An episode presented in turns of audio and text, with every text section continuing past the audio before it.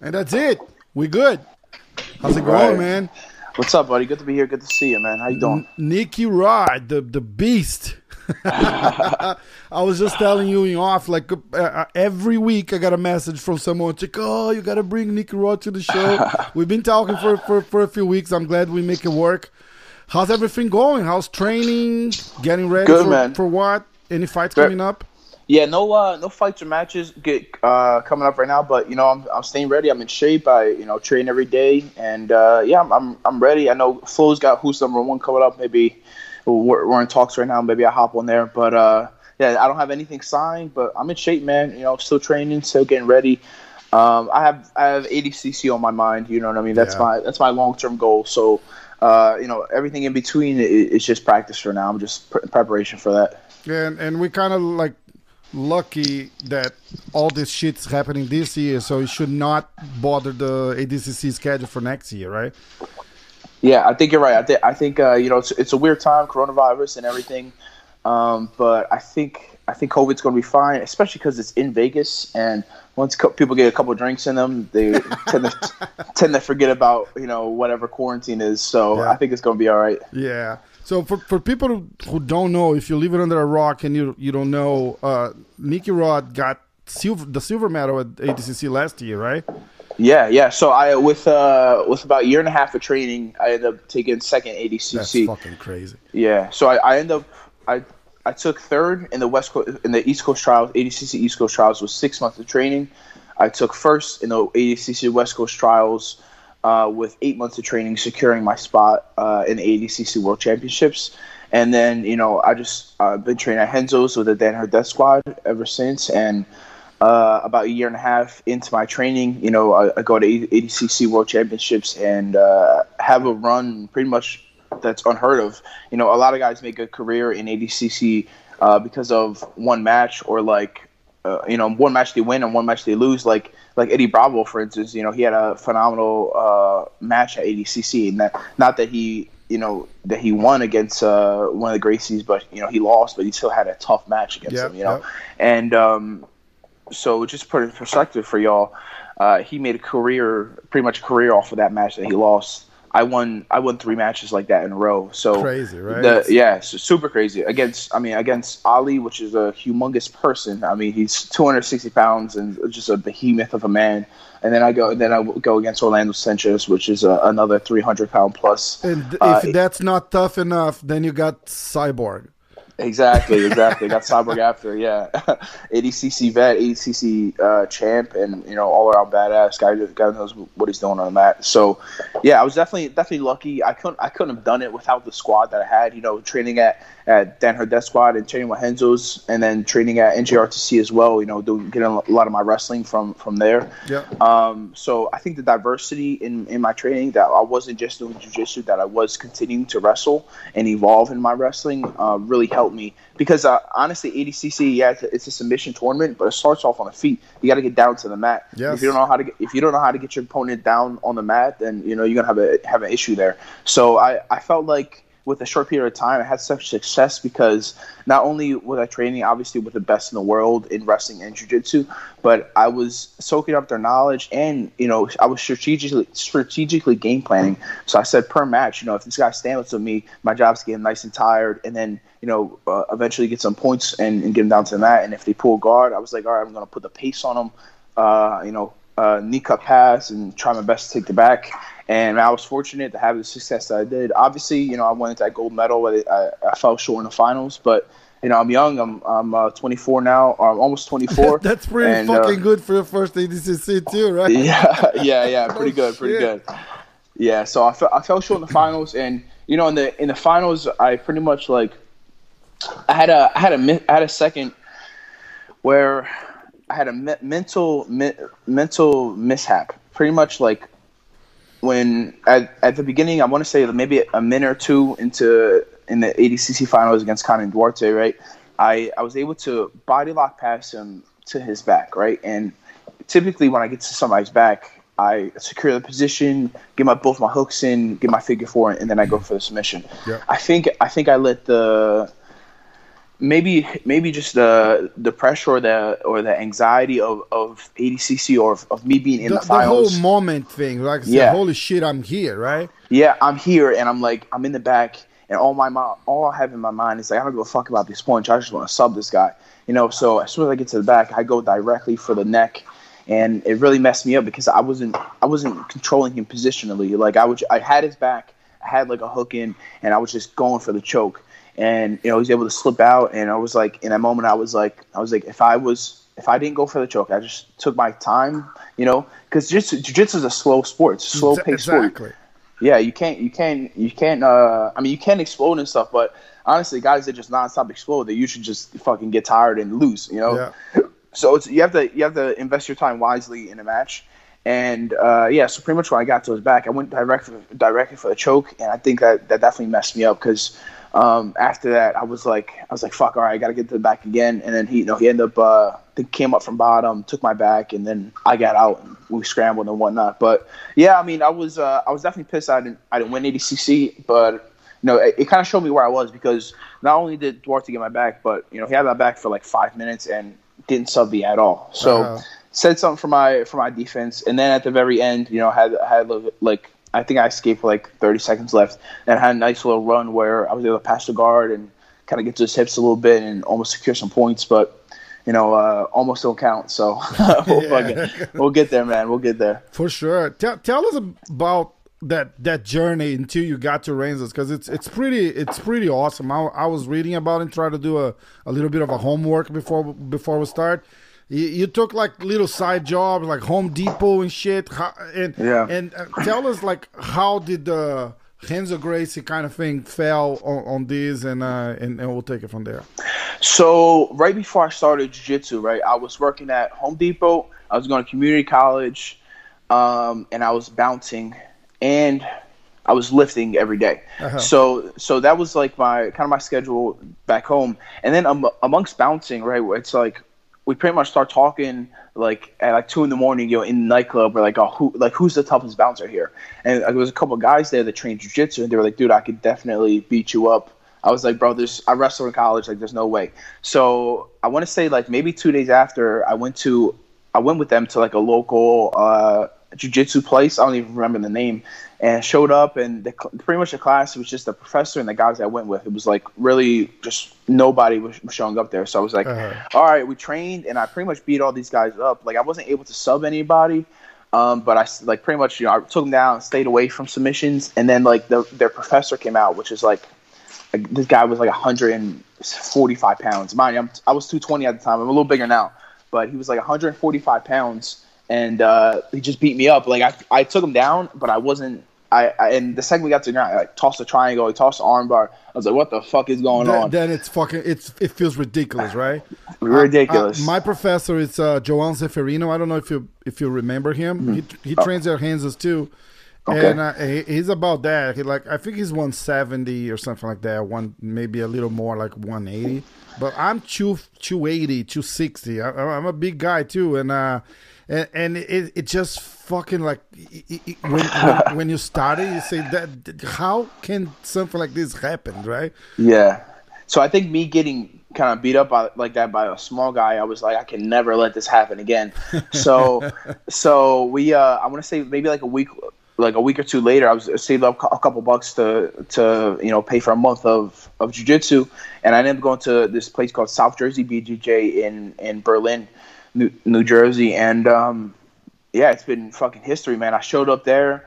I rolled the, my first day rolling there was a Wednesday and it was no gi day. So I go in there and pretty much I was able to, you know, take everybody down, stay on top of them. I didn't get subbed at all, but I didn't sub anybody. So the next day I went back. I was like, all right, let's try and sub these people. And all I knew was like a, a armbar from like YouTube. So uh, from watching that, I From pretty where? much From YouTube? from YouTube, yeah. so from watching that, I went. I pretty much subbed like like three or four guys in the gym with just with that armbar. Obviously, I'm faster, uh, big, strong guy. Oh you know yeah, I yeah. mean? Well, we're not we're not even counting your athleticism. You, you you're you're a big strong and fast guy. So that and and and and I think it's funny because uh, uh, Gordon Ryan always almost always make a point because when you did that run on ADCC last year, you were technically a a blue belt, right? Like if you put a Yep. gi and a belt around, you're a blue belt. And he was like, "Look at this! This guy's a blue belt," and, and people will give him shit, give you shit, saying, "Oh yeah," but he was like a uh like this this top national wrestler. He was like, "No, he was not. He wrestled, but but he was not like a elite wrestler, like everybody keeps saying, right?" Yeah. You so were- pretty much, pretty much like my rest, my wrestling is good. You know, like I, I, uh, I did, I did okay in high school. You know, I was ranked, I was ranked seventh in state, but I didn't place in, in states. Uh, then I wrestled Division three NCAA in college for a year. Uh, I was ranked 12th going into regionals. I ended up taking fourth in regionals and only top three go into nationals. So I fell short there. And but like I, not only that I only wrestled one year in college, I kept training. So like when I went home, I trained at the community college. I went to the high school practices. You know, there's not there's not top level athletes there, but you know I was still mentally I'm learning. Physically, I'm still going through motions and doing it. So I kept evolving. So like it wasn't like it wasn't like you know I left I left uh, college and I was just like getting a job and I was done. Yeah, I yeah. still had I still had it in my mind. I was like I need to keep doing this. I need to get better because I don't know for some reason I was like I was like this is going to help me out. Like I, I I need I couldn't deal with people being better than me. Like like if I was getting taken out of a match, like I, I just couldn't mentally deal with it. So I knew that I just need to keep training just because at some point this is going to benefit me. Like I, I didn't see any downfall uh, to me getting uh, better at wrestling. So I was like, I'm just going to keep training, Yeah. you know, keep learning. So amongst that, uh, yeah, my I would definitely say my, I've jumped levels. Not only you know do you go from being uh, kind of a boy, you know, at 18, 19 years old, and you start becoming a man little by little, you know, getting into into your early 20s. Uh, but you know, the sense of physicality came, is, is starting to grow on me still, and then you know, just just the learning. And then once I once I hooked up with Reese Humphrey at the NJRTC, my wrestling was just like fucking elevated. You know, the guy, the guy, he's so so knowledgeable. You know, he's like he, he's like John Danaher of, of wrestling. You know, he really knows his shit. Helps me out a ton. So um, I think just go doing that. You know, and and honestly, in wrestling, it's like you're everything's short bursts, so everything has to do with being explosive and stuff. So the practices are fucking tough. All those Yeah. guys that are going trying to be Olympic champs, you know what I mean? They're they're uh, returning NCAA finalists and shit like that. So tough room, and, and I think uh, all those little things like really really benefited me in the long run. for sure. And then you you go to that uh, jiu-jitsu school, and and you start and and you start your journey. How did uh, Henzo came came to to life? So pretty much when I was training at South Jersey BJJ, uh, it's ran it's ran by um, Steve Bongiorno, but Steve Bongiorno's black belt is uh, Jay Regalbuto. So Jay Regalbuto invited me to a competition clash at 6 a.m. and I was like, I was like, dude, there's no way I'm getting up at 6 a.m. and training.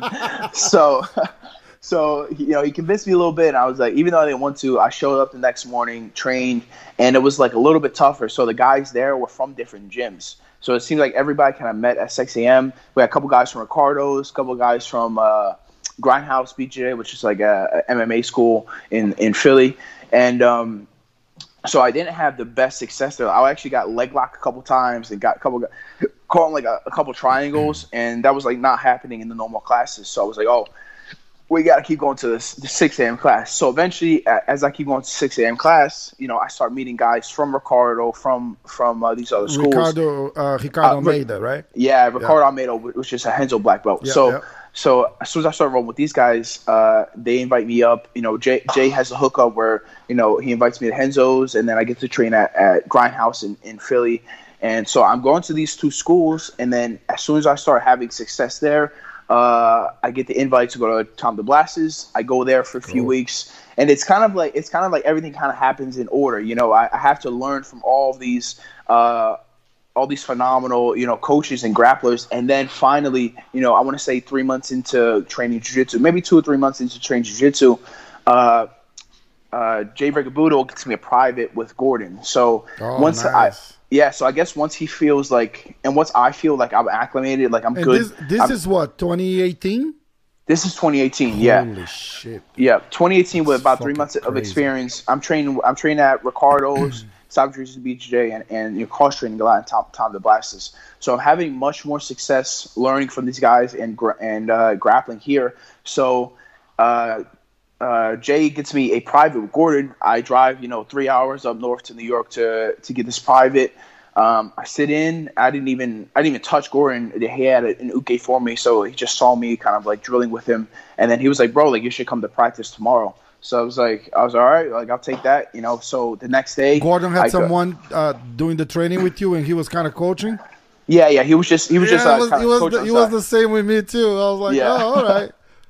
yeah, so so he was uh, helped me out. He was then he invited me to practice. The next day I showed up, and and I pretty much just went as hard as I could the whole practice. Like the first round, it's usually like six minutes. We and it was me and Gordon, and we went like 25 minutes. John was like, "There's no time limit. We're just gonna fucking keep going." So he just beat the shit out of me for like 25 minutes. but but they invited me back because I, they they just want to see if you're going to break. They're going to they want to see, yeah, you everybody gets tired, but are you going to stop because you're tired, you know, or, or are you yeah. going to take a round off, or are you just going to keep going? And um, and yeah, we went like that 20 minutes for the first round, and then second round, uh, Gordon grabs another partner, and I sit on the side. I'm like trying to get a break, and he looks at me. He was like, "If you want to do anything in life, you can't take rounds off." So I was like, "Oh, you bastard!" All right, I stood up, grabbed another partner. Oh, shit and fucking kept going and then I think I got another round or so in with him. So I was like deadbeat. This is my first time like like yeah, I've trained I've trained jiu-jitsu a ton, you know, with like Ricardo and and uh and Tom DeBlass's guys yeah, and those, yeah. those guys are really good. Um, and really good MMA fighters as well. You know, like Frankie Edgar, Corey Anderson is at Ricardo's as well. But uh, there's a level to like MMA jiu-jitsu from MMA jiu-jitsu to guys that only train jiu-jitsu. Oh yeah, so like yes so like I was having pretty good success at other places, but when I went to to the Blue Basement at Renzo's, I was like, man, I can't do anything here. So you know, after that one practice, they they saw that how bad I wanted it. I was just like going as hard as I could. I was killing myself out there. They're like, listen, as as long as you want to come here and train, you know, you're more than welcome. So I started training. You know, I, I had some some bullshit jobs. I was just trying to try to make enough money to get gas and stuff like that. And I was I was lucky enough to like like before jiu-jitsu started i built up my social media a little bit. Like i think i had about 20000 followers just because i was a fitness model with wilhelmina which is a really good agency in new york. Um, and i did a bunch of photo shoots for them and they got me some some uh, attention and stuff. So i had about 20000 followers. So people already had a little bit of interest like oh why is this guy popular? Who's this guy? Good looking kid you know yeah, what's yeah. he doing? So um, that definitely added to it. And then and then I was that was enabled me to like you know sell some stuff on Instagram. Like I was you know selling shout outs for companies and shit like that, to, just to make enough money for gas yeah. to drive up there. Because it's a it's a six hour round trip that I was making. So three hours shit. there, three hours back. You know, it's a it's a long day just for you, training. You were living where in South Jersey? So at the time, I was living in Clayton, New Jersey, which is a small town in South Jersey. But now I live in North Bergen. I'm like right next to oh, New York. okay. Yeah, it takes me ten minutes to get to practice. It's oh, perfect. Nice. Yeah, so so uh, once they invited me up there, I was like, all right, we gotta gotta figure out figure out a way to pay for gas to get up there, pay for food, pay for gas, because not it's not like I I can I just had I just needed enough money for for training. I needed money for food because you know I'm heavyweight, but I'm a bodybuilder too. I'm lifting every day, so I have to eat a lot of food. So that that was an issue, but I think at the time I was able to make it up like maybe twice a week. And then once I won the ADCC uh, West Coast trials, I was able to kind of, I guess I, that's when I kind of turned pro as far as jiu-jitsu goes because I wouldn't get from getting like, you know, 150 bucks to, to win a match to like, you know, 500 to close to a thousand to win a match. Um, and that was like, that was a lot of money oh, for me back then. You know what I mean? I wasn't, I was poor as fuck back then. Tried all that, my and, that's a training. career that you never thought about having, right? Like exactly. This, this thing is this this jujitsu thing is becoming a fucking uh, way of life, right? Yeah, exactly. You know, when I started jujitsu, it was like a more it was more to get in shape for wrestling. But once I started learning about you know Gordon and, and, Garry Tonon, and I was like, I was like, these guys are making real money doing this. You know, this is a this can be a potential career. Yeah. And I was like, all right, let me just go all in. You know, I quit I quit the jobs, I quit the school. I was like, I'm just I'm just going to train. I'm I'm gonna commit to it, and, and you know, I have I have a year and a half to this ADCC World Championship. So I was like, I'm gonna just give it my all and see how it goes. So that's what I did, man. I fully committed. I got rid of everything, all the, the distractions in my life. The only thing in my, in my life that mattered was practice and lifting and getting better. So uh, amongst doing that, you know, I, I I won the West Coast trials, and then you know I'm training at Renzo's, and just the evolution begins, man. And we we you know we start the leg locks, we start we start creating angles to get to the back, and and just different stuff. And it feels like it seems like everything we do is different. Like like a lot of uh, a lot of professors and stuff, you know, they have they have a curriculum that they follow, but we're constantly learning. Like it's not like we don't have like a we have like an outline of what we're gonna do, but like literally every day in practice, we're making new moves up. Like we're we're pioneering the sport. It's yeah. it's it's crazy, man. It's a, it's something definitely never seen before. I talked to Renzo's uh, many many times about this. We talked about it on the podcast actually too. And uh, and I'm friends with Neiman and Hobson and, and, and the guys from the Gregor and stuff. And and they said nobody ever seen anything like that before and and then they they it's it's very cool that they fully acknowledge that John Danaher it's a it's it's like a mastermind on, on this. Actually, I had a podcast with Neiman yesterday, and it's like uh, John Danaher is kind of his head coach now for the for his next fight at Bellator, and and they, they just like and Renzo's uh, realizes that too, and they're like, look, we, we sit down and we kind of like brainstorm stuff, you know, like uh, John brings Renzo's whatever uh, whatever he's doing with the team, and and and Renzo gives him his thoughts, and and it says so. It's it's it's like like a it's it's like a phenom that no, no nobody ever seen happening. It's it's it's it's unbelievable.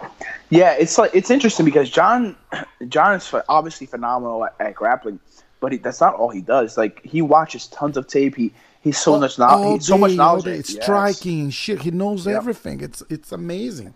Yeah, he knows everything. People just figure like he's the jiu-jitsu guy, and then you see like, well, he's he's telling George St. Pierre how to uh, do a takedown and how to do like a hey, you should use your hook here, and it's like, it's like oh shit, that, maybe that yeah. maybe there's something a little more to that, right?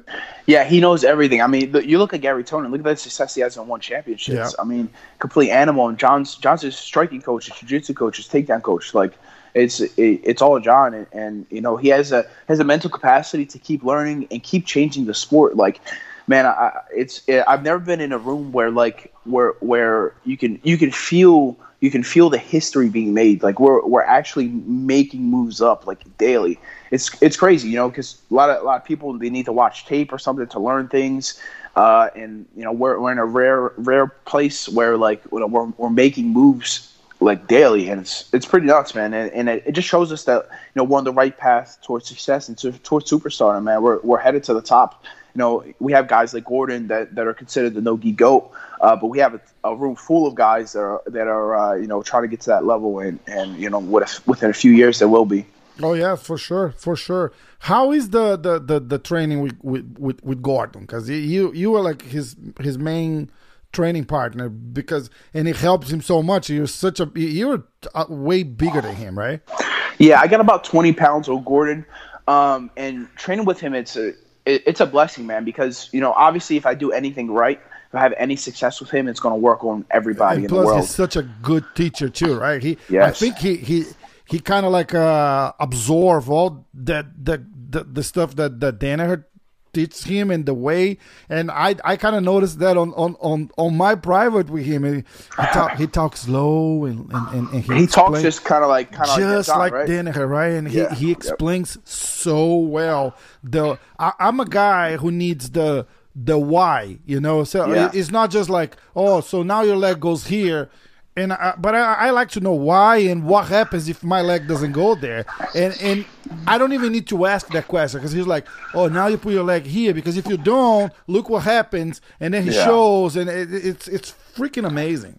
That's one thing that John does that uh, most coaches don't do. He teaches us how to teach. So like not only are we learning the moves we're learning why but we're learning how to relay this information in a in a very easy and and kind of a memorable way for, for our students and, and our up and comers. Because, like, you know, a lot of guys, like you said, they'll just show you the move, but you don't know why. You don't know how this guy is potentially going to react. You know, we, we know we're, if we're going to take your back, we know if he's if he's going to roll, we do this. If he stands up, we do this. If he cuts out, we do this. So uh, the purpose behind our, our movements goes a long way, and, and it, it honestly lets your body and mind kind of connect a little bit more because you're, you're realizing the purpose behind every movement that you're doing, and it just makes it that much easier. And it's a it, it's a it's a really important thing that a lot of professors I think miss out on is showing showing their kids how to showing their students how to teach because you're setting up their future. You know, if you know a lot but of there might be a little bit of a selfishness. You don't don't you think? Like it's okay. I, I don't want to fucking teach that guy because you know. So, so, listen, some people are just like that, man. Like it's like, Yeah. hey, I,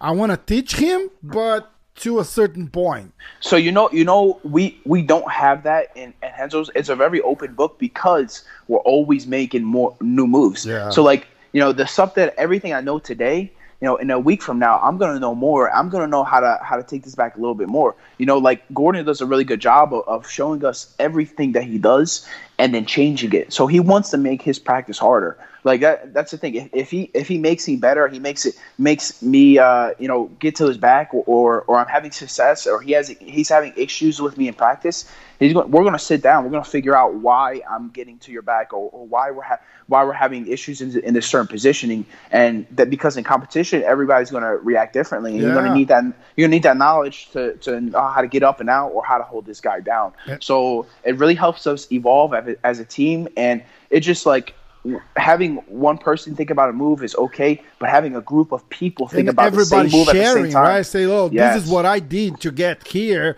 and the guy's like, "Oh, okay," because uh, Yep. people don't do that. It's like, I, I fucking got you. It's like I'm saving that so I can catch you again tomorrow, kind of shit. Yep. Right?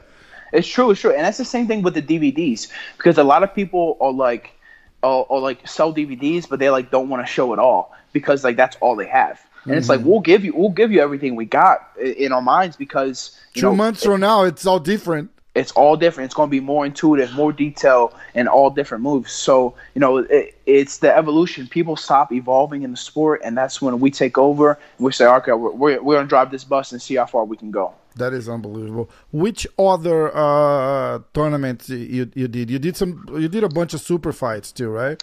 Yeah, so I did a bunch of super sites. I did like fight to win and stuff. I did uh, IBJJF Worlds when I was a blue belt.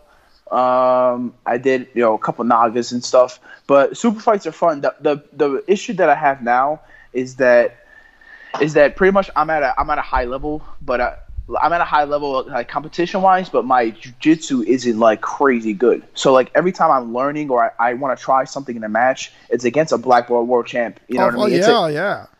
So it's like so it's like anything I have like I can't I can't second guess a move. I have to fully commit and go for it because I, I there's no room for mistakes in competition. You know if you if you're like a if you're a blue belt competing against blue belts, it, it's one thing. But if you're you know me, I'm a purple belt now, and every guy I compete against is a black belt, and usually a black belt world champ. So. Yeah. Uh, it- it, it's an issue, you know, as far as as far as you know, trying stuff in competition. But you know, it, I try to I try to teach I try to treat uh, practice, you know, as competition. I, I have tough training partners, so like if I, I know mentally if I'm having success success in the room with a certain certain move or movement, then uh, as soon as I get on the mat, you know, I'm gonna have the same success. Yeah, no, for sure. For and, and what you say, it's so real. Is, is there any any uh people people talk a lot about the the gi stuff, right? You, you did some gi, and, and now it's it's totally out, right? You, you, I I joke all the time. I say those guys don't even put the gi for the picture, No, so not even for the picture. You know that that picture holding the belt, stuff like that. Say, not even for that, we'll see gis over there. It's pretty funny. yeah, I don't even own a gi honestly. That's awesome.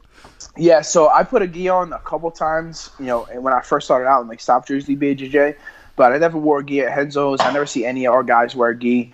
Uh, I think you know, gi definitely has its place. I think it, it can be fun, but no, it's you know, a, I- it's a different. Uh, we, we got to be honest. It's a it's a different.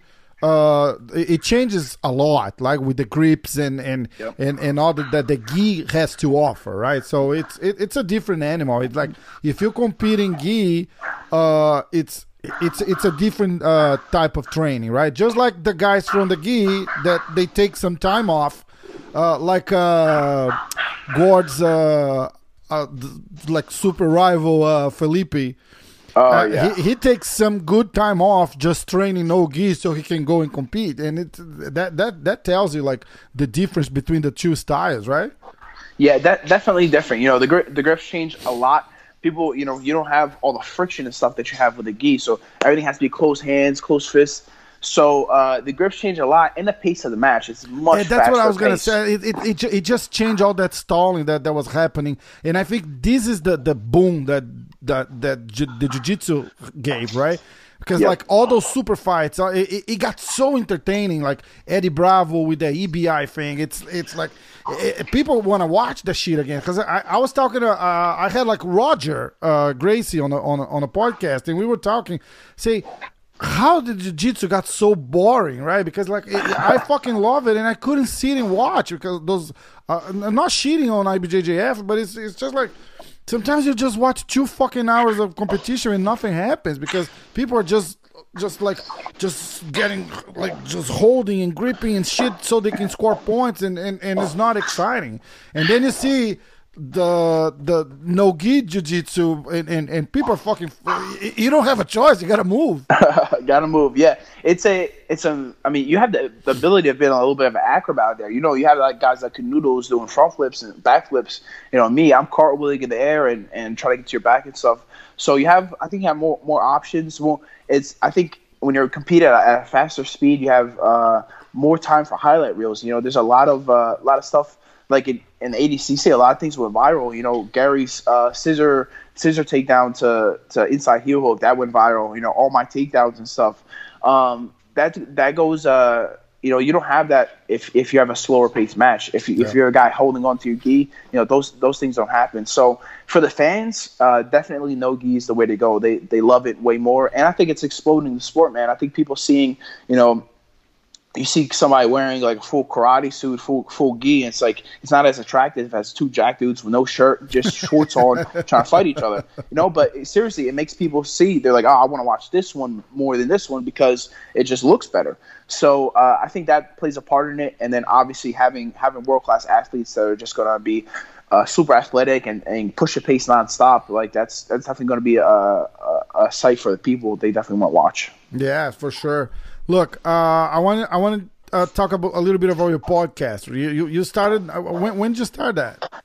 Uh, I want to say I've been on for about a month now. I have uh, six episodes or five episodes, maybe six posted, and have uh, like another three saved. They're going to be releasing every week, and it's fun, man. I I've always enjoyed doing podcasts. You know, I've done a bunch because of jiu-jitsu. So I was like, you know, if I make the investment now, you know, I'm young. Maybe uh, five years from now, you know, it could be it could be something that's that's going to be paying my bills, or even something bigger than that. So. Yeah. I'm, I'm just uh, I'm inve- I invest my money wisely. I say you know I take a, a couple thousand bucks, get some high quality gear, get a setup, and uh, yeah, I have the thing is like I have such cool friends that we have awesome conversations all the time. It's like all we gotta do is record it and post it, you know, and see how it goes. So Exactly. uh, that's pretty much how I see it. And I was like, I was like, all right, man, I'm, I'm gonna just keep doing it. You know, I'll I'll, uh, I'll keep this on and. You know, I think I really do think it's going to catch on, and uh, I think people people enjoy it. All the feedback I get is great. Uh, if you guys want to check it out, it's called Nicky Rod All Access. We're on Spotify, uh, Apple Apple uh, Podcasts. We're on YouTube, and uh, the links in my bio uh, on Instagram, Nicky Rod two four seven. So if you guys want to check it out, definitely take a look at it. You know, I have guys like Reece Humphrey on from NJRTC, RBY from Penn State, Garry Tonon. Um, and a few other guys. And I'm going to have you know a ton more guys. I'm Gordon Awesome. Craig on soon as well. So yeah, it's going to be a fun podcast. I did one not- with Craig a couple of weeks ago. Yeah, uh, how was that? Well, he was awesome. Craig is awesome. We we had a, I think it was like the week after his match that that stupid uh, match that happened. Oh yeah, uh, yeah. We, we talked a little bit about that, and uh, but but he was he was pretty cool. He's such a such a great guy. Yeah, definitely. He got, he's got a good personality. You know, I, I keep telling him, I was like, dude, you, you should do a podcast. You know, he always has something good to say, and people always want to want to see it. So, so you never know. But uh, yeah, I think I think the podcast is the way to go, man. It's kind of like your your, your own little TV show. You know, you don't have and, you and, don't have and, a, and there's no competition because we're like listen the content is there everybody can go and listen to i do i try to do the this is my my target audience in brazil right because Uh-huh. there's no such thing like like we do here happening in brazil uh, so you have like some radio guys doing podcasts, which is not a fucking podcast. They have like Yeah. music playing in the background, and they do the funny voice. You know, hey, Nicky Rod, man, what's up? That- that- that's fucking silly. That's uh, that's Yeah. actually what killed the fucking radio because like so that's not a real guy. You know, it's it's a, it's like a persona there, and uh, so I think I'm gonna I'm gonna start doing something like this, just like this natural conversation. Sometimes I go through a, like I, I did uh, Jose Aldo. I got him to say a lot of shit that if I just did like a plain interview, he would never talk about that shit. If I say, yeah, hey, pe- people want to people want to know who you are. You know? Yes. and it's not. And it's, I think I think sometimes going an interview can be a good way to do it, but sometimes just having a conversation with a friend uh, is a much better way to kind of get a little bit information out and, and see see who this person really is and how they conduct themselves and uh, you know what interests them because naturally when you're talking to somebody their their own perspective their own interests are going to come out in the conversation if it's an authentic conversation so I- I, I- that's the best tell- way to do it I tell them them all the time. I say, look, we, we're gonna pretend we're just two friends having dinner, and then that that's what the conversation. I say, I have I have zero questions to ask you. We're just gonna sit down and talk shit. He's like, oh, Yeah. okay, and then they relax, right? They relax. I literally do the same. I literally do the same thing. They ask me, like, "Oh, do you have questions?" I'm like, "Nah, bro. I just do it." You know? Yeah, Just go do it. exactly. If I have a que- if I ask a question and you don't want to talk about it, we don't fucking talk about it. I don't care. You know, Yep. like uh, with GSP, I was like, hey, uh, is there anything you don't want me to ask? Because I, I I also talk about that. Say, hey, if there's something you don't want us to talk about, we don't. Because I rather have you relax and and and and and like trusting the conversation, right? Because you don't want the guy to get like, oh shit, what's he gonna talk now? It's like, oh, is Yeah. gonna talk about that? I don't want to talk about this. We just don't talk. I said, well, I, I just want you to be, be to feel good about it, and we'll, we'll just have like a cool conversation. It's like, oh, okay, and people relax. You notice that too, right? They just like te- ten minutes. It starts a little shaky because they they trying to get your pace right, and and you Yeah. learning their pace, and then and then it just goes on for, for, from that. So say again, it's uh, Nick Rod All Access. Yep, Nicky Rod All Access. Uh, I have link in my bio on Instagram. My Instagram's Nicky Rod two four seven. Uh, YouTube at Nicky Rod All Access, and then uh, the podcast is on Spotify, uh, I, iTunes, and Every- um, everywhere, right? ev- everywhere. Yeah, uh, all Nicky Rod All Access. Yeah, Yeah. so check it out. It's it's fun, man. I, I re- it's something I really enjoy. I think I think this is a a way that to really, like I said, like let people know who I am, know what I'm about, and and kind of let my personality out a little bit. You know, because typically all people see is the the shirtless pics on Instagram. You know, so they don't really know who, they don't really know who I am. You know, so it's a it's a great way to people. To, it's a great way to for me to show people, you know, the, uh, another side of me that besides just the social media. Cool. Just before we go, so just how how is your uh, training routine? Like how how, how many times a day? How uh, what days? And uh, you, you you say you in North Bergen now? Yeah, so I'm in North Bergen right now, which is like I'm like 10 minutes outside of New York City. Yeah, yeah. It takes me it's super close. Uh, so pretty much my schedule right now is I'll teach a private from like eight to nine. Uh, then I'll come I'll come back and uh, you know eat some food, get, and then I have training at uh, training at like one to like four four thirty depending. Um, and then either a private afterwards, and if I don't And have this a is private, every day. Yeah, every day. And then I have a uh, a lift at nighttime. Uh, Okay. and then repeat. Yeah, that's it. So That's and it. then the day the days that I don't do uh, jujitsu, I wrestle. So like I, I'll substitute usually once or once or twice a week instead of doing jujitsu, I wrestle. Uh, just to give me diversity in my training, and you know, it, it makes the mind think a little bit differently. We have different people and different uh, different athletes around you. Cool, that'll be cool. Let's. uh I have your contact now. Let's stay in touch. I'm gonna go. João is arriving here today.